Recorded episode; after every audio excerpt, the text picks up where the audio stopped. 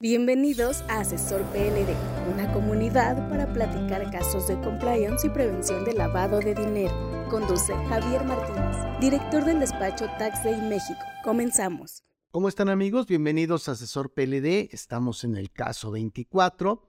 Este caso parece mentira, pero bueno, así es como está funcionando en muchos casos. Es una empresa que construye y vende eh, casas de interés social a un costo menor a 8.025 UMAS y considera que no le aplica la ley antilavado de dinero. Y entonces, como considera que no le aplica, pues no está haciendo nada con este, con este tema.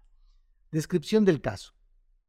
La empresa considera que no le aplican las obligaciones de prevención de lavado de dinero porque construye y vende casas de interés social que no exceden de 8.025 UMAS. Actualmente son 832 mil pesos en 2023, ¿no? Llevando estas sumas a este punto.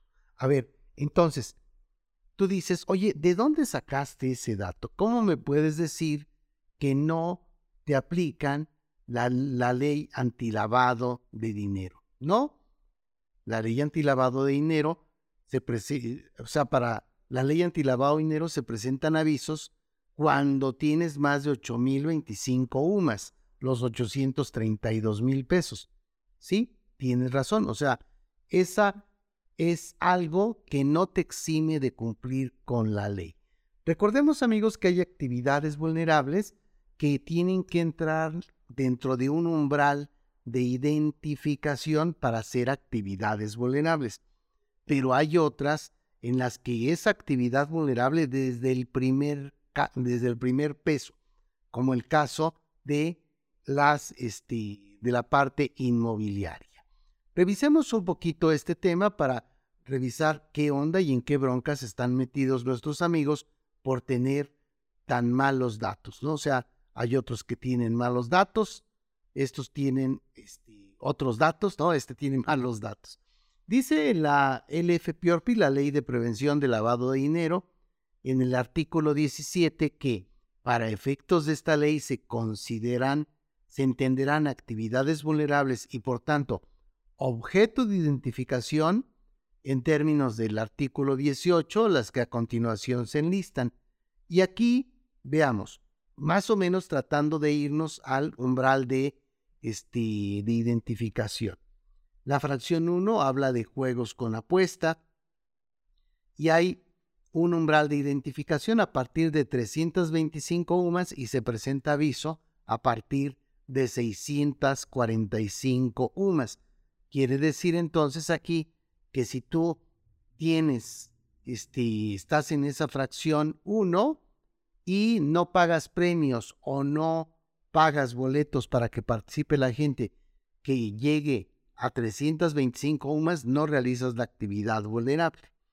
Así están por ejemplo, ya la fracción cuarta, otorgantes de préstamos y créditos, cuando yo otorgo préstamos y créditos, ahí no me va a dar un umbral de identificación.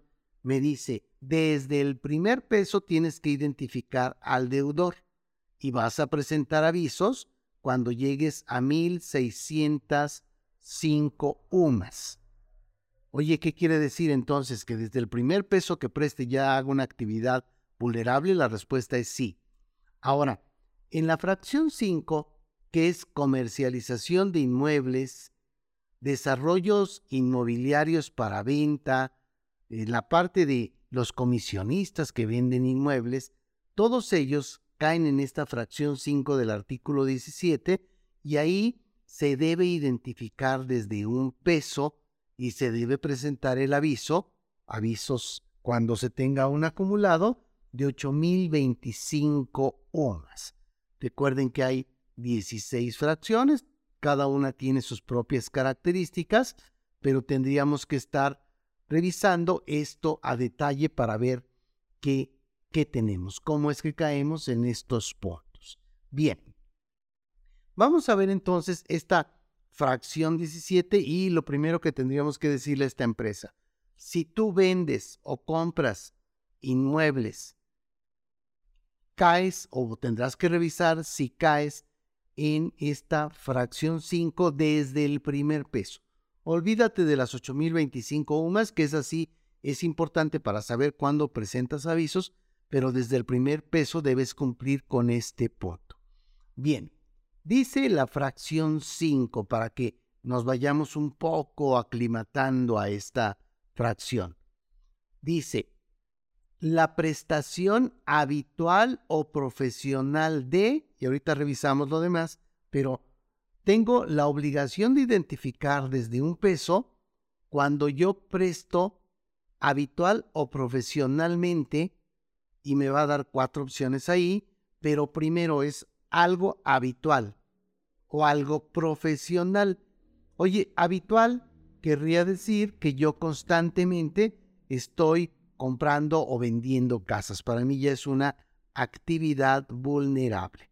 Oye, una al año, dos al año, tres al año, o sea, tendríamos que tener ahí un criterio que nosotros establezcamos para decir, ok, yo vendo una o dos casas al año, ya varias, durante varios años, entonces ya se considera habitual y por tanto es actividad vulnerable. O lo hago de forma profesional. Oye, está dentro de mi objeto social en la empresa o es algo que compro casas o construyo casas y las vendo, pues sería en todos los casos ya como una actividad profesional. ¿De acuerdo?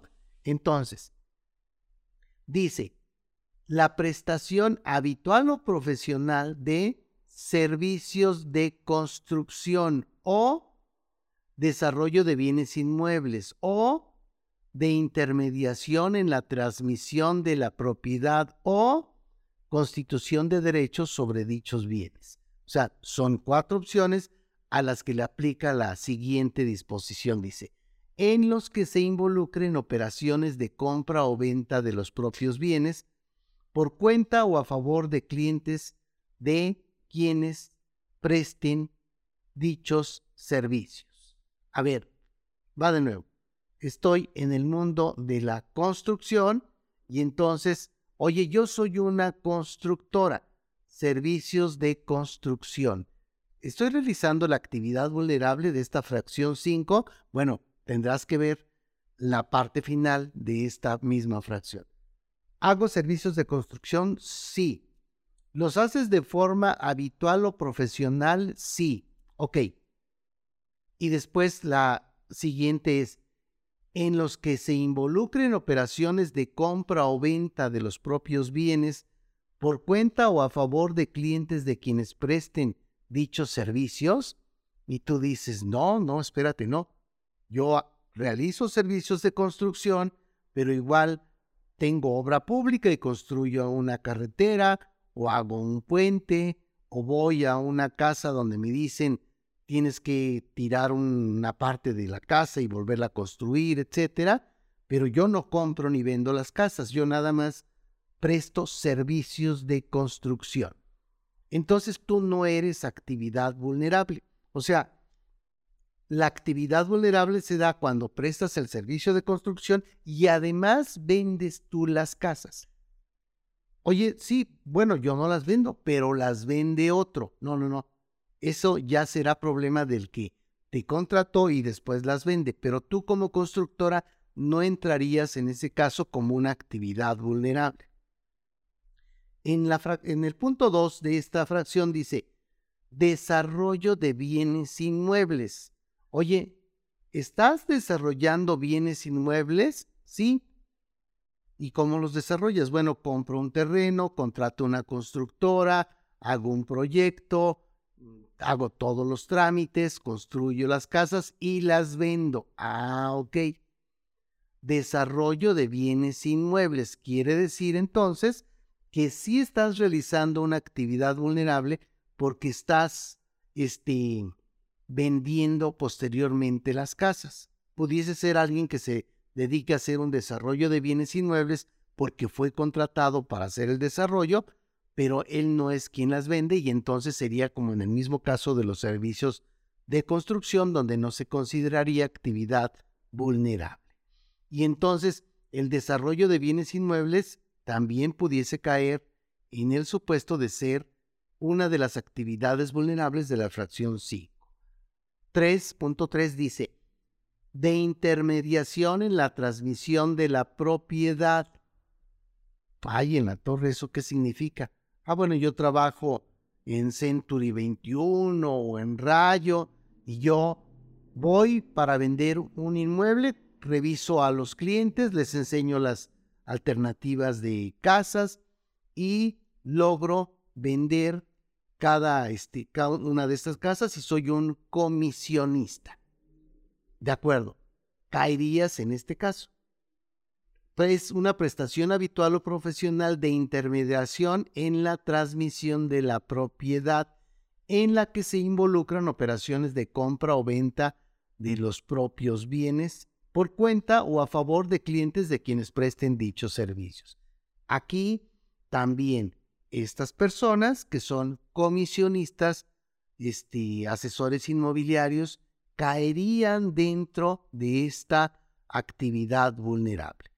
En el caso de que formen parte de una sociedad anónima, una sociedad civil, etcétera, la actividad vulnerable pudiese ser que la esté realizando directamente la, la propia, este, mm, que la oficina que los contrata, etcétera.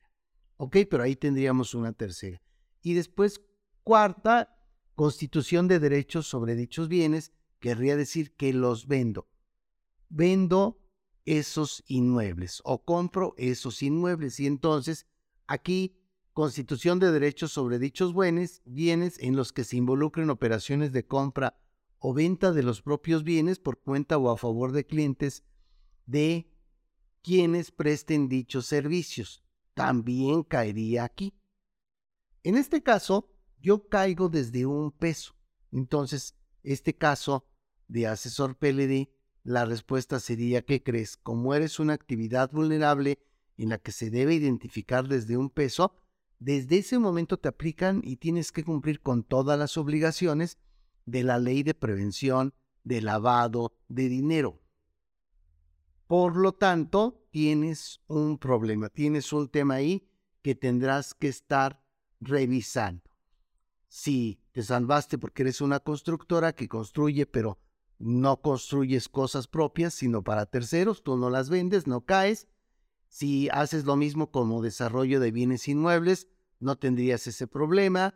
Si participas en la, intermediación de la transmisión de la propiedad, pero quien presenta los avisos y los informes al SAT es la propia oficina de, este, de estos asesores inmobiliarios. También no tendrías ese problema, pero tendrás que revisar si eso está ocurriendo y si tú eres quien vende o compra los inmuebles, tendrás que pensar que sí caes en esta este, opción o en este tema de la este, actividad vulnerable de la fracción 5, que son servicios de construcción, desarrollo, comercialización de bienes inmuebles.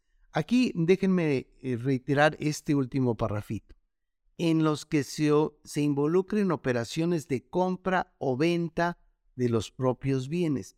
No es un tema de compra de, perdón, de venta de inmuebles únicamente, también la compra implica que sea una actividad vulnerable. ¿Qué se persigue aquí? Bueno, se persigue saber o se busca que en el desarrollo inmobiliario saber de dónde vino el dinero para hacer todas estas construcciones.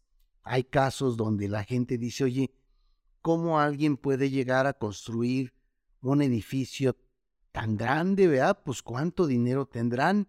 Eso suena raro. Y no, no suena raro. En realidad, pudiera ser un desarrollo inmobiliario en el que hubo un, este, no sé, un fideicomiso que aporte el dinero, pues, Fibra 1, por ejemplo, alguno de estos. O puede ser simplemente alguien que tiene dinero para desarrollar esos inmuebles y obtener una ganancia.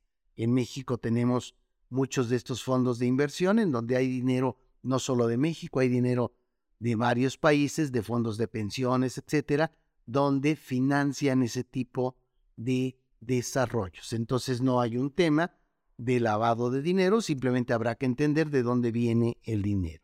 Ok.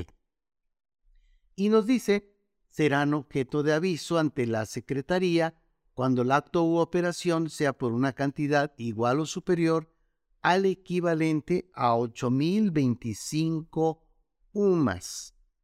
Ok. Quiere decir entonces que sí tengo las obligaciones y tendré que cumplir con todo lo que implica tener una este, actividad vulnerable, sí. Y avisos, pues no, no vas a presentar avisos, pero sí informes. Entonces, aquí recuerden nada más las obligaciones en términos generales, revisemos.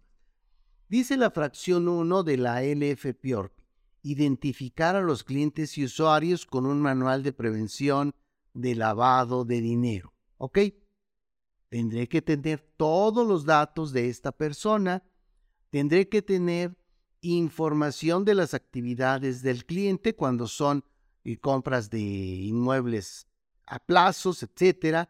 Tendré que identificar al dueño beneficiario, tendré que conservar los expedientes tanto de identificación como de la actividad vulnerable, debo permitir visitas de verificación del SAT y debo presentar avisos de actividades vulnerables mensuales o informes. En el caso de que no se presente un aviso, se presenta un informe, pero siempre tendré que estar diciendo. El informe, digamos que es en ceros, es diciendo, oye, no tengo ninguna venta de un inmueble en la que se excedan de 8.025 UMAS. Esta vez hice una compra de inmuebles y entonces sí tengo que informar este o hacer esta información. ¿De acuerdo? Recuerden aquí que hay también los temas de los cobros con dinero en efectivo. Esos cobros con dinero en efectivo son una bronca porque se suman todos los pagos. Imagínate que tú estás pagando 10 eh, mil pesos mensuales por una casa y esa casa vale más de este, más de, en este caso, los préstamos en efectivo, es una cantidad menor. Déjenme decirles nada más para que nos quede claro este punto. Este, cuando tengo problemas con el dinero en efectivo,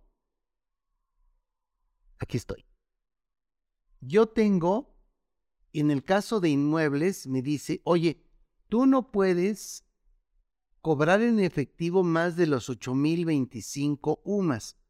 Entonces tendrás que tener cuidado de que no la suma de todos los pagos en efectivo no exceda de este importe. Por lo tanto, tendrás que llevar un registro donde digas o donde puedas saber cuánto te pagaron en efectivo o cuánto te pagaron con transferencia o con cheque o con tarjeta de crédito, porque no puedes permitir que se pase de las 8.025 UMAS de cobros en efectivo. ¿De acuerdo? Eh, recuerda que en Asesor PLD tenemos un curso de tres horas de la actividad vulnerable de compraventa de inmuebles y desarrollos inmobiliarios que seguramente te va a ayudar a aclarar muchas dudas y a poder cumplir correctamente con esta obligación. Bien amigos, esto es un dato relevante que debemos tomar en cuenta. Nos vemos en el siguiente caso de asesor PLD. El juicio profesional, experiencia y constante actualización son valiosos para la comunidad Asesor PLD y Compliance. Síguenos en nuestras redes sociales y si necesitas asesoría o servicios de prevención de lavado de dinero, capacitación o preparación para la certificación de la CNBV o en la WIF, o quieres formar parte de nuestra membresía Asesor PLD, búscanos en taxday.com.mx.